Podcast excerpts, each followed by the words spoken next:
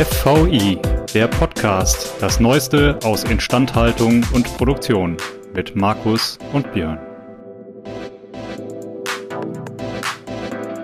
An dieser Stelle ein Dank an unseren Sponsor, denn dieser Podcast wird Ihnen präsentiert von Belfor DHD. Die Belfor DHD arbeitet jährlich an bis zu 3000 Maschinen und Produktionsanlagen von unterschiedlichen Herstellern. Das macht die Belfor DHD zu dem Dienstleister, wenn es um die herstellerunabhängige Wartung, Reparatur und Überholung von Maschinen und Produktionsanlagen geht. Mehr Infos zu unserem Sponsor finden Sie über den Link in den Show Notes. Herzlich willkommen zurück zu unserem kleinen FOI-Podcast. Heute mit der dritten Folge. Mir gegenüber sitzt wie immer der fantastisch aussehende und strahlende Markus Ahorner. Hallo Markus. Hallo Björn, ich würde sagen, alle Zuhörer haben ein Glück, dass sie mich momentan nicht sehen können. Wir lassen es bei dieser Imagination. Ich, ich freue mich immer, wenn ich dich sehe. Ich freue mich und ich glaube, unsere Zuhörerinnen würden es äh, würden sich auch freuen. Aber ähm, ich weiß, du bist da immer sehr bescheiden. Das am besten gelogene Kompliment des, der ganzen Woche. Danke, danke, da gebe ich mir viel Mühe. Ja, da gebe ich mir viel Mühe. Ähm, letzte Folge hatten wir uns über die Ausbildungen und die zunehmende Akademisierung, die erforderlich werden wird in der Instandhaltung unterhalten und hatten ein Thema bisher ein wenig ausgeblendet, einfach weil wir keine Zeit mehr hatten und wir natürlich auch was äh, für die kommenden Folgen des Podcasts noch übrig haben wollten. Ähm, und zwar die zunehmende Automatisierung von Anlagen und ähm, die zunehmende Elektro Elektronisierung ähm, im Maschinenbau. Und ich denke mal, das ist ein gutes Thema, mit dem wir heute mal weitermachen und anfangen können, ähm, um dort reinzustarten. Vielleicht magst du ein paar einleitende Worte sagen dazu, wie du die Situation derzeit wahrnimmst. Gern. Ähm, ich ich hole vielleicht mal so von der Seite aus, von, von der wir beide ja kommen. Ne? Also egal, auch wenn wir beide mal was ordentliches studiert haben, sind wir ja irgendwie in der Dynamik und Leittechnik gelandet. Und dann weiß man ja, also für die, für die wenigen, die das, die sich das Fach schon mal angetan haben, es ist halt ganz viel Mathematik und es ist halt ganz viel mit irgendwas, mit Automation und alles läuft am Ende von alleine. Man gewöhnt sich dann auch an, so in autonomen Abläufen, Prozessen automatisch zu denken, denn wenn man die vorher nicht durchgedacht hat, dann kann man die ja nicht automatisieren. Das heißt, ähm, ich glaube, Leute wie wir tun uns dann automatisch ein bisschen leichter, auch das in die Zukunft zu gucken und zu sagen, na klar, wenn dieser Automationsgrad höher wird, dann hat das einerseits die, die üblichen Potenziale, die, die man alle schon kennt aus den letzten ja, 20, 30, 40, 50 Jahren. Das ist, das ist ein Fortschritt, der nicht mehr aufzuhalten war. Die Preisfrage ist, wo, wo der endet. Und momentan war ja immer die, äh, wie soll ich sagen, das Kriterium für Automation war ja immer so, kann der Mensch das mit seinen kleinen, geschickten Fingern irgendwie besser machen, als ich es brauche, um das einem Computer oder einem Roboter oder einer Maschine beizubringen. Also es war dann immer die Endfertigung und das ist aber immer kleiner geworden in den vergangenen ja. Jahren. Man glaube ich auch. Also Telefone bei ähm, großen Herstellern zusammenzuschrauben. Das hat man dann vor einigen Jahren noch, als es noch Telefone gab, äh, hat, das dann, hat man das dann Menschen überlassen. Das war immer so die letzte Stufe im Automobilbau, so dieses, wenn man so ganz den, den Strom entlang geht der Fertigung, dann merkt man so ganz am Schluss stehen noch Menschen. Aber äh, die, ich glaube, es gibt jetzt so zwei große äh, Ströme, die, die, die jetzt noch dazugekommen sind. Also der eine ist der, den du schon angesprochen hast, dass diese Mechatronisierung des Alltags. Also dass das immer mehr Dinge auch mit immer kleineren Sensoren und Antrieben etc. versehen werden. Und dann würde aber der zweite Teil, glaube ich, erst jetzt noch dazukommen, der, der, der noch weit vor dem ist, was wir, da könnte man noch nicht mal sagen, das ist jetzt die Entwicklung, sondern man sieht es eigentlich noch gar nicht. Das wird vielleicht so diese Roboterisierung sein. Dass ja. also Menschen neben Maschinen stehen und kollaborieren, gemeinsam irgendwo in Fabriken arbeiten, weil man vielleicht feststellt, dass der Roboter gewisse Dinge besser kann, schwere Dinge tragen ja, immer gleiche Arbeitsschritte routiniert ausüben. Und dann ist es eine Frage, wie gut kann man ihn anlernen. Aber wenn das Problem dann irgendwann gelöst ist, dann ist das vermutlich eine, eine Kollaboration, die unter anderem ja auch demografische Probleme und sowas lösen hilft. Also ja. es ist nicht so, das muss man vielleicht immer noch dazu sagen, diese Arten von Automation, die werden aus meiner Sicht, weil die Frage wahrscheinlich gleich kommen wird, keine Arbeitsplätze vernichten, keine Arbeitsplätze vernichten. Im Gegenteil, die werden die erhalten, die wir ohne diese Methoden gar nicht mehr ersetzen können. Wegen ja. unserer ganzen demografischen Probleme. Aber ich glaube, genau. da wird so der ganze große Trend hingehen. Genau, also letzten Endes äh, greifst du schon das vor, was, was ich jetzt auch noch, noch angeschlossen hätte. Ich glaube, lange, lange Zeit hat man sich auch gescheut, äh, Automatisierungsmethoden einzuwenden.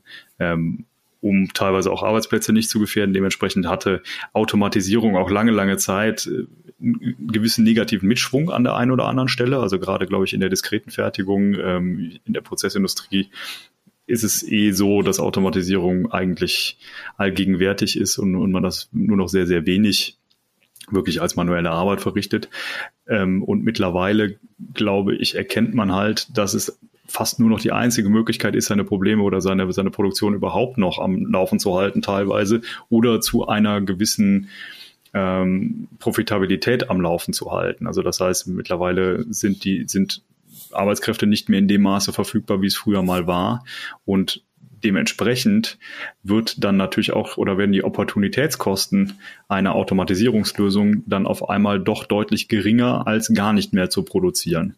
Und dementsprechend glaube ich, ist man mittlerweile auch bereit, und das war, glaube ich, in meiner Wahrnehmung, dass der, der größte Hemmschuh einer zunehmenden Automatisierung, nämlich dass die Kosten teilweise, insbesondere wenn die Aufgabenstellung sehr komplex wurde, ähm, dass dann die Automatisierungslösung doch deutlich teurer war, als weiterhin menschliche Arbeiter zu beschäftigen. Wenn ich jetzt nun aber gar keinen menschlichen Arbeiter mehr habe, äh, dann bin ich durchaus bereit, auch einen etwas größeren Geldbetrag auszugeben, um dann auch diesen etwas komplexeren Schritt zu automatisieren. Ähm, und jetzt kommt, glaube ich, ein Punkt dazu, der auch ganz entscheidend ist mittlerweile. Früher war Automatisierung etwas sehr Starres. Also in den meisten Fällen wurden früher oder wurden Automatisierungslösungen gekauft und gebaut, die für eine spezifische Aufgabe sehr, sehr gut geeignet waren. Die dann mit einer sehr, sehr hohen Geschwindigkeit liefen, ähm, die dann wenig Fehler zugelassen haben und ähnliches. Und der Trend zur Roboterisierung, die den du eben angesprochen hast, der quasi ein flexibler Manipulator ist, der sorgt natürlich auch dafür, in Kombination mit einer erweiterten Programmierfähigkeit und mit zusätzlichen Komponenten, die mittlerweile auf einem deutlich besseren Abstraktionsniveau die Lösung von Aufgaben ermöglichen, Automatisierung auch an Aufgaben einzusetzen, die eine deutlich höhere Dynamik in der täglichen Varianz der Aufgaben erfordert. Und ich glaube, das ist der nächste Trend, äh, wo, das, wo, das, wo die Automatisierung einem sehr, sehr grundsätzlichen Wandel unterliegt. Es, es gibt natürlich noch einen so einen Effekt neben diesem ganzen menschlichen, der, der uns als, als die Data Scientists ja immer das Leben leichter macht. Wir haben ja letztes Mal drüber gesprochen, dass dieser Wandel von Greenfield, Brownfield oder eigentlich ist es kein Wandel, dass der Wandel äh, äh, ähm, verzögert wird, der digitale. Ja. Die digitale Transformation können wir, gibt es 100 Milliarden Begriffe, ähm, weil wir das Ganze natürlich viel, viel einfacher hätten, wenn wir die Anlagen von vornherein so designen könnten, dass sie immer gleich Daten sammeln. Jetzt hat man aber bei dieser Automatisierung genau diesen, diesen, diesen Punkt eigentlich als Riesenvorteil. Denn ja. die ganzen Automaten, die funktionieren ja mit diesem Zaubermittel Strom. Also das kennt man ja seit irgendwie so 120 Jahren, das ist ja grandios, das treibt ja Motoren an, das kann aber auch Computer irgendwie aus irgendeinem Grund klug machen. Äh, und dieses Zaubermittel Strom und die Zaubermittel Daten, ohne die diese ganze Roboterisierung und Automatisierung nicht möglich sind, die braucht man dann eigentlich nur zu speichern. Ja. Das ist das Tolle dran. Und wir stellen also überall fest, dass in dem Maß, wie Anlagen automatisiert werden oder automatisiert sind, also mit dem, mit dem Grad des Automationsniveaus auch die Datenqualität schlagartig automatisch besser wird. Ja. Viele Firmen ähm, in der kontinuierlich arbeitenden Industrie, also Prozesse, Chemie, Kraftwerk, vielleicht noch Pharma mit dabei, Entsorgung, solche Sachen, die haben das viel, viel einfacher, weil die dann große Leitsysteme haben, wo dann zentral diese Daten gespeichert werden können. Die anderen leben dann noch in Inseln. Das heißt, die haben dann vielleicht so, sind schon mal froh, wenn die, die kleine Insel als, als, als äh, kleines System vollständig super läuft und vergessen dann immer voller Glück, dass man die Daten auch speichern kann. Ja. Äh, dann hat man aus irgendeinem Grund immer dieses magische äh, äh, ich weiß nicht, Vorurteil, wo das herkommt. Das ist, glaube ich, echt schieres Unwissen, dass man meint, oh, also man muss sie erstmal alle speichern und man darf auch, also eins ist auf jeden Fall verboten, vorher nachzudenken. Was man nicht machen darf, ist irgendwie die Attribute oder die Eigenschaften der Daten vorher angucken. Man muss, da gibt es irgendwo einen, einen, Hauptsatz und das steht, glaube ich, auch im deutschen Grundgesetz. Man darf Daten immer nur speichern als Blödsinn und unstrukturiert. Das nennt sich dann Data Lakes. Und hinterher muss man dann teure Mathematiker holen, die die dann wieder sortieren. Anders ist das also verboten. Wäre das nicht so verboten, also triefende Ironie, dürfte man es anders machen, dann ist hier auch noch ein möglicher Weg. Denn wenn man die Anlage automatisiert, jetzt große Überraschung, dann weiß man schon vorher, was die Daten eigentlich tun sollen. Ja. Das heißt, man hat die ganzen Attribute und die ganzen Beschreibungen schon mal gehabt. Man muss sie eigentlich nur jetzt aufheben und dann hat man strukturierte Daten. Die sind übrigens auch viel, viel einfacher auszuwerten.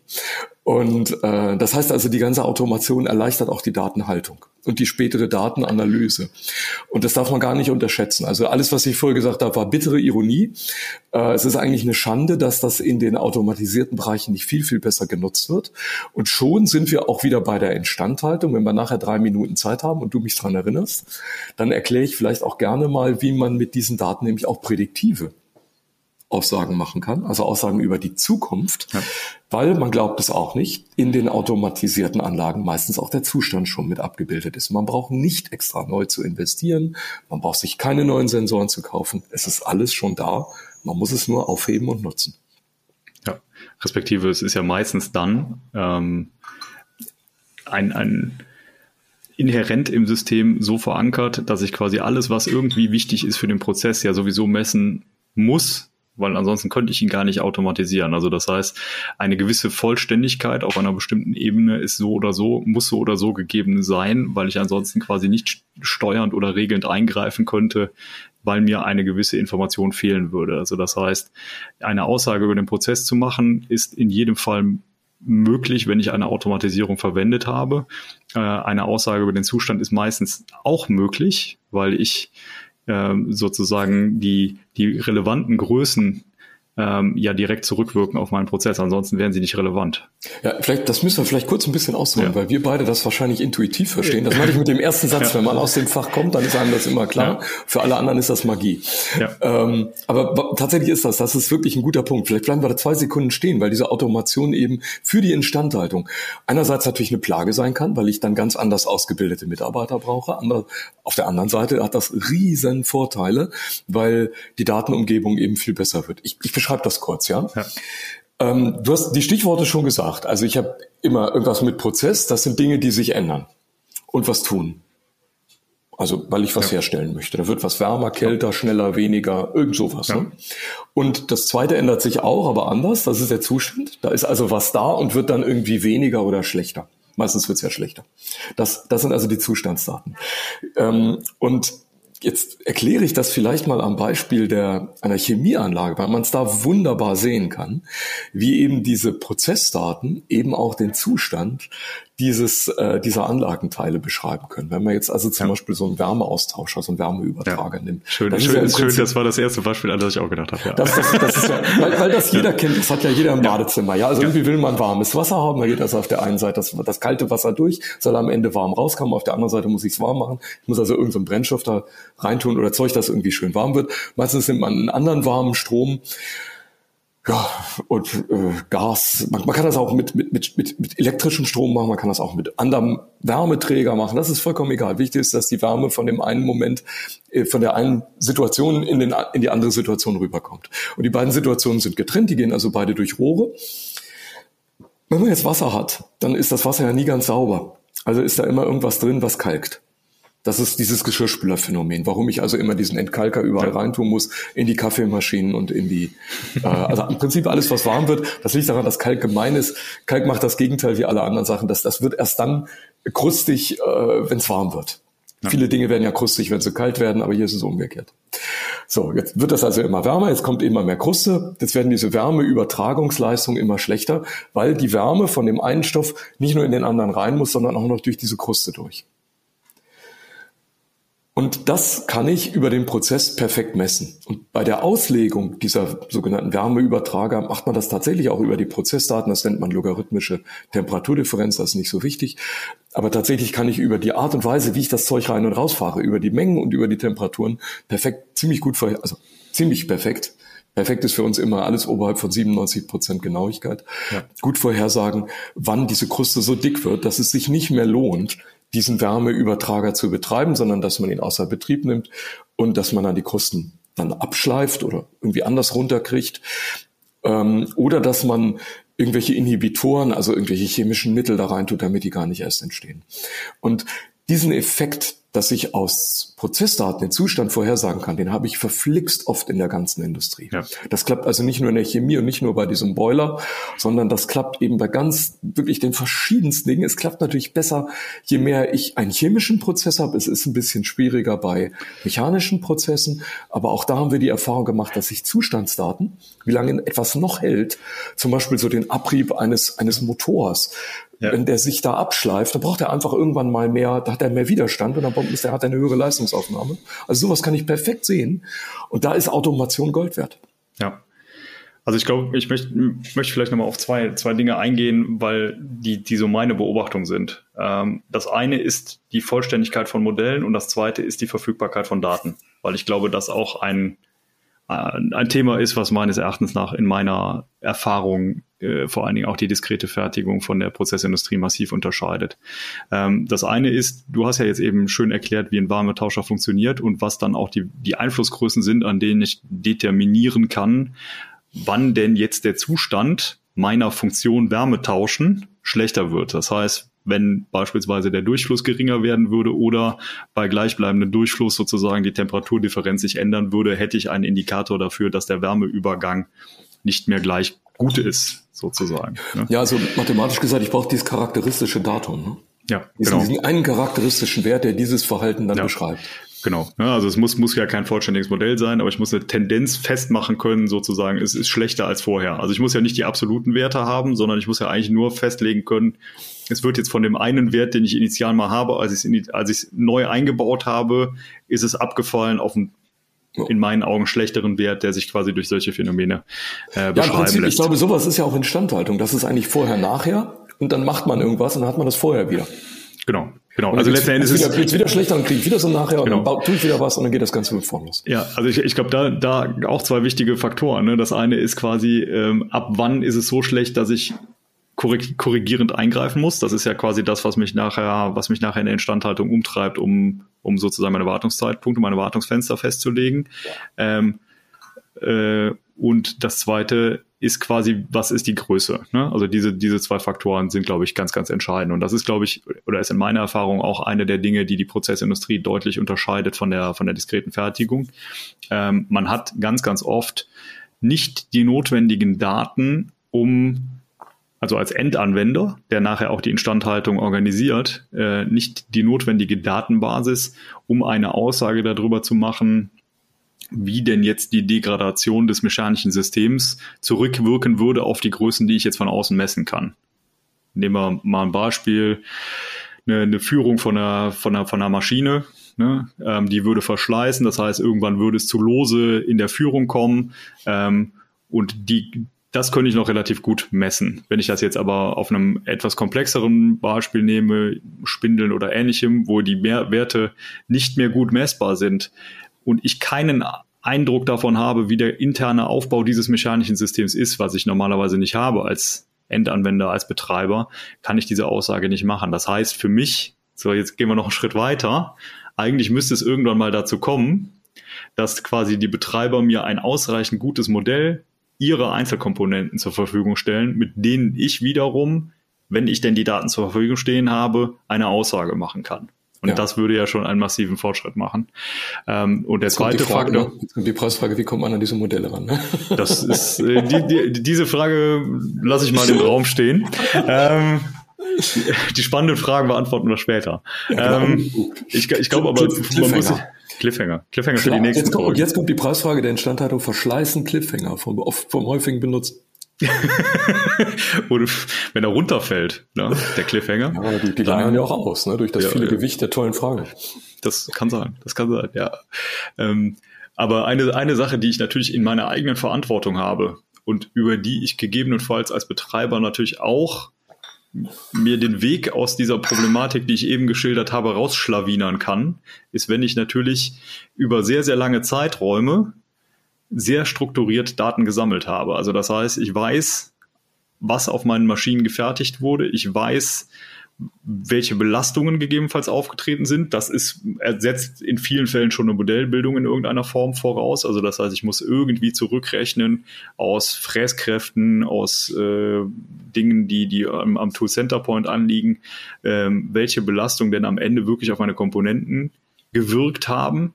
Ähm, und kann dann darüber natürlich auch eine Aussage machen, wann denn jetzt irgendwas wahrscheinlich ist. Also ich glaube, ein schönes Beispiel für die ganze, für das ganze Thema ist halt, ähm, dass ich beispielsweise Qualitätsdaten von Maschinen, auf denen ich fertige, korreliere mit bestimmten Daten, ähm, die ich in regelmäßigen Tests ja, das ist absolut einfache. So. Ja, ja, absolut. Ähm, ja. So und darüber kriege ich quasi eine indirekte Messgröße, die ich relativ einfach bestimmen kann, die mir aber den prädiktiven Charakter oder die, den Charakter hat, äh, die Prädiktionsleistung für ein bestimmtes Merkmal meines Maschinenverschleißes darzustellen. Ach, es hat, es hat ja noch eine zweite Seite. Ja. Du hast es ja. ja schon gesagt. Ich kann ja zwei Fliegen mit einer Klappe schlagen.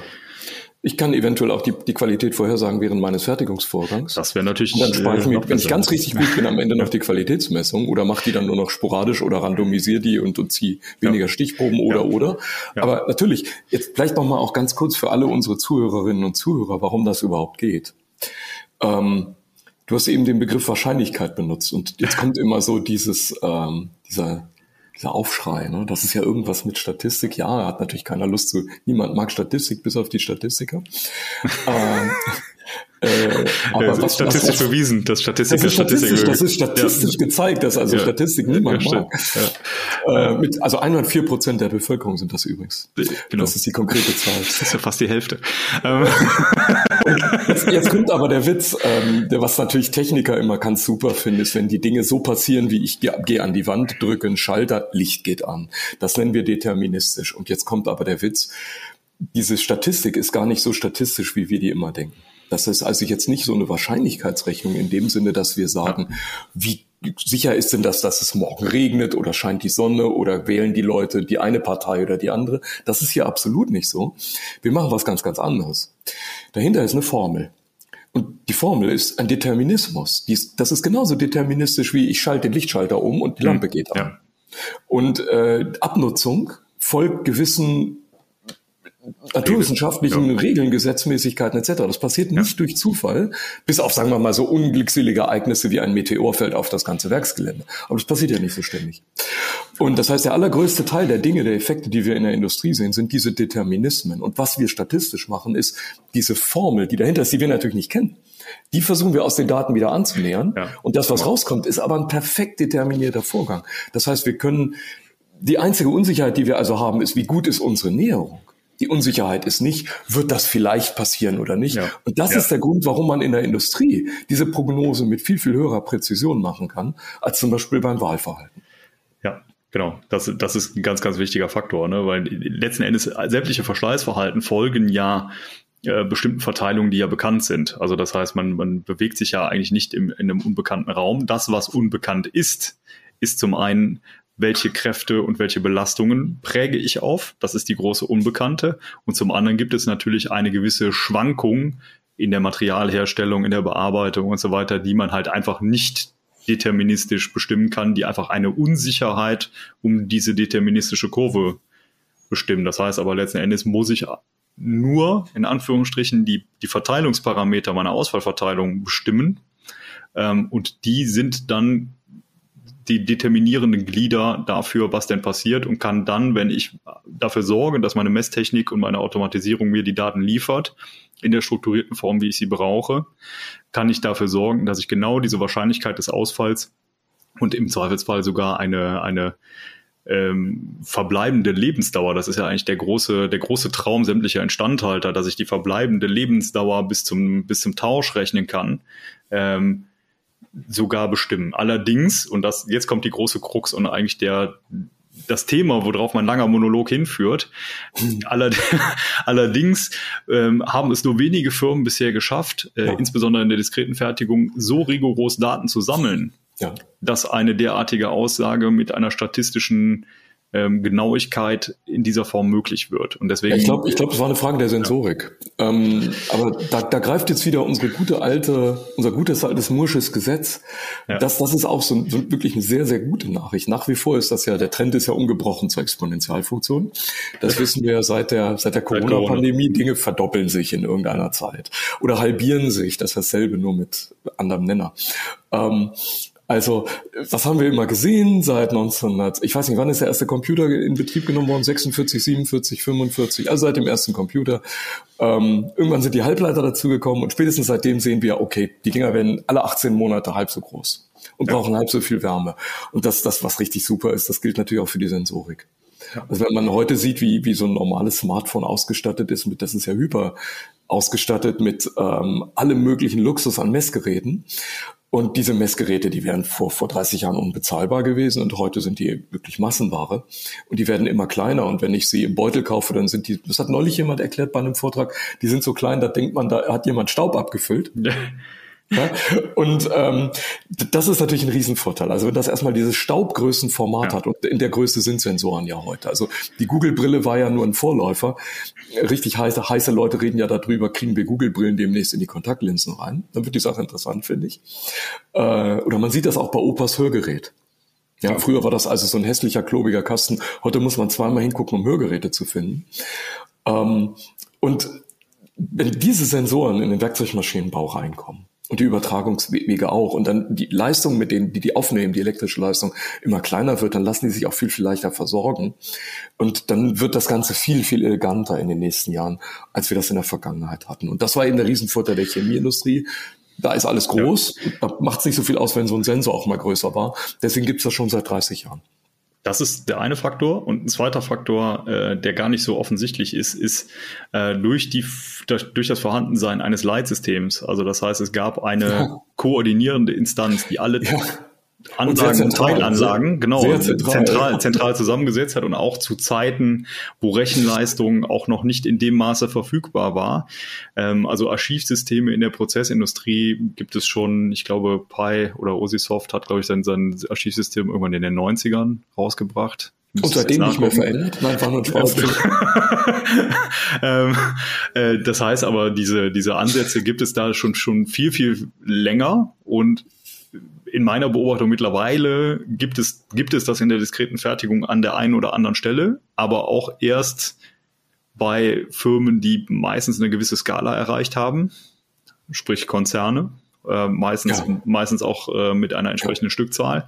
Ja. Ähm, und dann halt auch nicht immer unbedingt mit einer Abtastrate, die dem entspricht, was man denn brauchen würde und einer Vollständigkeit, die man brauchen würde, plus einer Strukturierung, die man dann brauchen würde. Und wenn man dann so jetzt noch Daten, Daten ver verbinden möchte aus verschiedenen Systemen, dann wird's ganz bitter.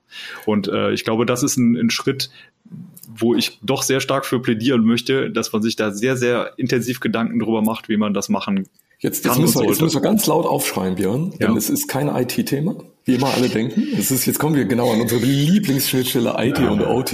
Ja. Also die Automatisierer, liebe Zuhörer und Zuhörerinnen, die wissen, was sie tun, die können sowas äh, und IT-Leute tun sich, also wir wissen, wovon wir reden, ja, Björn, äh, die tun sich erfahrungsgemäß ganz, ganz schwer damit. Also hört auf eure OT-Leute im Unternehmen, die sind schon gut. Die wissen auch, wie äh, die Abtastraten ja. funktionieren. Meistens übrigens kleiner, kleines, also wer angeben will nach diesem Podcast, es ist ja. meistens zweimal pro Sekunde. Bei der klassischen, ja, der, der klassischen ja, Steuerung, die mit sieben aufhört ja. und von einem großen deutschen Hersteller kommt. ähm, ähm, aber äh, also lasst euch da nichts einreden. Es ist auch vor allem ähm, äh, was die, was die Speicher- und Archivierungsmöglichkeiten angeht und so. Also wie gesagt, ihr habt die Fähigkeiten meist im eigenen Unternehmen. Jetzt haben wir einmal so den, diesen riesen Bogen geschlossen. Das war ja das, warum wir im letzten Podcast dafür plädiert haben, ja, dass die, genau. diese, diese Fähigkeit der Instandhalter, das zu verstehen, das einzusehen, diesen, äh, wie soll ich sagen, tiefer in Elektrotechnik reinzugehen, tiefer in Automatisierungstechnik reinzugehen, tiefer vielleicht auch darin, wie Computerspeichersysteme etc. funktionieren. Das ist kein vergebliches Wissen. Das löst natürlich das alte Wissen ähm, der, ich sag mal, Schweißverfahren oder, oder mechanischen Verarbeitungsverfahren teilweise ab. Ja, dass da gibt's einen Shift. Das wird eine Bewegung geben, aber wir merken, glaube ich, allenthalben bei diesen Diskussionen, wir hatten über das Domainwissen gesprochen, ja, das hat, das hat die IT im Unternehmen nicht. Die gucken auf Bürorechner, die ja. gucken auf ERP-Systeme und auf Office-Anwendungen und das ist für die alles ein Buch mit sieben Siegeln. Da reden ganz, ganz lange Leute aneinander vorbei und ich glaube, da wurde auch in den letzten fünf bis sieben Jahren dramatisch viel Zeit verloren. Ja. Weil man bei diesen Diskussionen eben überhaupt nicht weitergekommen ist und was Leute wie wir, die von außen in Unternehmen kommen, dann immer sofort serviert bekommen. Ja, ja, respektive in vielen Fällen macht es überhaupt keinen Sinn, sozusagen mit diesen sehr großen Kanonen, die man typischerweise oder auch völlig zu Recht, also ich möchte das nicht, nicht, wegwischen, äh, in IT-Abteilungen auffährt. Wie werden wir das dann in dauerhaft instand halten? Wer kümmert sich um Patching? Wie wir, also da geht ja absolut aus der Erfahrung heraus ein äh, ein, ein Rattenschwanz los, der sofort als Frage in den Raum gestellt wird. Ich glaube, in den meisten Fällen ist man aber auf so einem anfänglichen Niveau Daten überhaupt mal aufzunehmen, dass es überhaupt keinen Sinn macht, an dieser Stelle überhaupt darüber nachzudenken, wie man das denn in 10, 20 Jahren irgendwie instand halten möchte, wer denn jetzt der Application Owner ist und so weiter. Das sind Diskussionen, die, glaube ich, die Sinn machen, aber nicht am Anfang, sondern da geht es erstmal darum, wie kommt man möglichst schnell zu einem Proof of Concept und zu einer Architektur. Und ich glaube, ja, ich, brauche, ich, brauche, ich brauche diese, diese Antworten teilweise nicht am Anfang. Ich kann auch genau. vor allem die Fragestellungen parallelisieren. Ich kann ja. die einlösen, ohne die anderen liegen zu lassen. Genau. Also es spricht überhaupt nichts dagegen. Und wie gesagt, ich plädiere, ich plädiere, ich wiederhole mich, ich bin langweilig wie eine tibetanische Gebetsmühle. Leute, ihr habt in der Industrie strukturierte Daten, die waren schon immer da. Lasst euch bitte nicht von irgendwelchen Schwachköpfen einreden, dass das unbedingt in Data Lakes und unstrukturiert abgelegt werden muss. Ihr dürft das alles tun. Wenn man die Arbeit potenzieren will, ist das eine wunderbare Idee. Äh, für alle, die schneller zum Ziel kommen wollen, bin ich für das gute alte Warehouse, für das gute alte Anlegen der, der, der Archive möglichst strukturiert. Ich hatte es eh schon. Ähm, und das, was du eben gesagt hast, Björn, lass uns starten, lass uns diese Pilotierung beginnen. Und die IT-Strategie, die ich dahinter brauche, die ist bestimmt ganz toll. Die brauche ich auch irgendwann ganz dringend. Nur ich brauche sie nicht am Anfang. Ja. Und wie gesagt, das als serielles Vorgehen zu machen, das lähmt mich dann nochmal für ja. zehn Jahre. Bei Dingen, wo ich es wirklich in diesem Fall nicht brauche. Ich bin ein Riesenfan von strategischem Vorgehen. Nur hier ist es gerade. An dieser Stelle nicht immer der allerbeste Weg. Respektive auch, auch vielleicht hier nochmal ähm, der, der Gedankenanstoß. Ich glaube, auch hier hilft einem, wie in so vielem, äh, sich mal Gedanken darüber zu machen, ob der gute Herr Pareto einem helfen kann. Also das heißt, man wird über relativ geringe Mengen von Daten wird man schon relativ gute Aussagen über sein Gesamtsystem treffen können. Also man wird, glaube ich, nicht dazu oder dahin kommen müssen, sozusagen alles äh, in beliebiger Form abzugreifen, sondern es werden einem bestimmte ausgewählte Daten, werden einem die 80% Use Cases relativ schnell eröffnen. Und ich glaube, genau das ist das, was das Ziel sein muss in einer agilen Strategie, iterativ nach und nach immer weitere Use Cases und Business Cases zu erschließen und damit quasi dann nach und nach die Lücken zu stopfen. Also da, da, da greift wirklich dieser Satz mit dem Determinismus an. Am Ende ist es Physik. Ja. Und wenn ich verstehe, was meine Anlage antreibt und was das physikalisch treibende Element und die, die Messgröße ist, dann weiß ich, ich komme mit ganz, ganz wenigen aus. Wie gesagt, beim Wärmeübertrager ist es eine einzige Größe. Das weiß, äh, ich glaube, jeder Verfahrenstechniker im ersten Lehrjahr. Äh, ich ich habe sie vorhin schon verraten. Ähm, und es, es gibt viele, also wie jeder weiß übrigens, dass es natürlich das bei, bei allen Drehteilen ist es offenbar immer irgendetwas, was den Exzenter beschreibt. Ähm, da komme ich dann leider nicht drum rum, da muss ich mir dann teilweise wirklich Sensoren für die ähm, Drehbewegung dann zulegen, denn das kriege ich dann, das ist eines der wenigen Dinge, die ich aus Prozessdaten nicht so gut rauskriege. Bei vielen Dingen sind es elektrische Leistungsaufnahmen und so weiter und so fort. Also wenn man sich da gescheit über seine eigenen Antriebs- oder Bewegungsprinzipien äh, oder, oder die anderen Mechanismen, die das System beschreibt, Gedanken macht, kann man einfach irre viel Arbeit sparen und sich auf, auf die wesentlichen Dinge konzentrieren. Und der Herr Pareto, der, der ist ja eigentlich der, der, wäre, der, der wird Überall. von uns immer gern zitiert, der ist, der ist ständig irgendwie wie so ein Geist hinter uns, aber der, der wäre sehr stolz auf uns. Ja. hoffen wir es, hoffen wir es. Vielleicht, vielleicht darf ich an dieser Stelle, weil, weil ich, wahrscheinlich ist unsere Zeit gleich wieder, schon wieder vorbei, dann würde ich ganz kurz an dieser Stelle sagen, Mitglieder im Forum Vision Instandhaltung haben selbstverständlich Anspruch auf gratis Einstiegsworkshops, die wir anbieten für genau dieses Thema. Wie findet man diese schnellen Einstiege? Wie findet man diese schnellen Pilot-Cases? Wie findet man Business-Cases, also auch Amortisationsrechten, die eben auch zeigen, wie man sein Geld wieder zurückbekommt? Fast jedes Unternehmen, meine Erfahrung, hat die. Und ähm, es ist die Aufgabe, die sich der FVI auf die Fahne geschrieben hat, die Unternehmen genau bei diesem ersten Schritt zu unterstützen. Und dafür dienen diese Einstiegsworkshops. Wie gesagt, gratis für die Mitglieder. Genau. Wunderbar, Markus. Wie du es richtig gesagt hast, unsere Zeit neigt sich dem Ende. Ich danke dir für diese abschließenden Worte und ich wünsche unseren Hörerinnen und Hörern eine schöne Woche und hoffen, dass ihr auch das nächste Mal wieder dabei seid. Tschüss. Tschüss.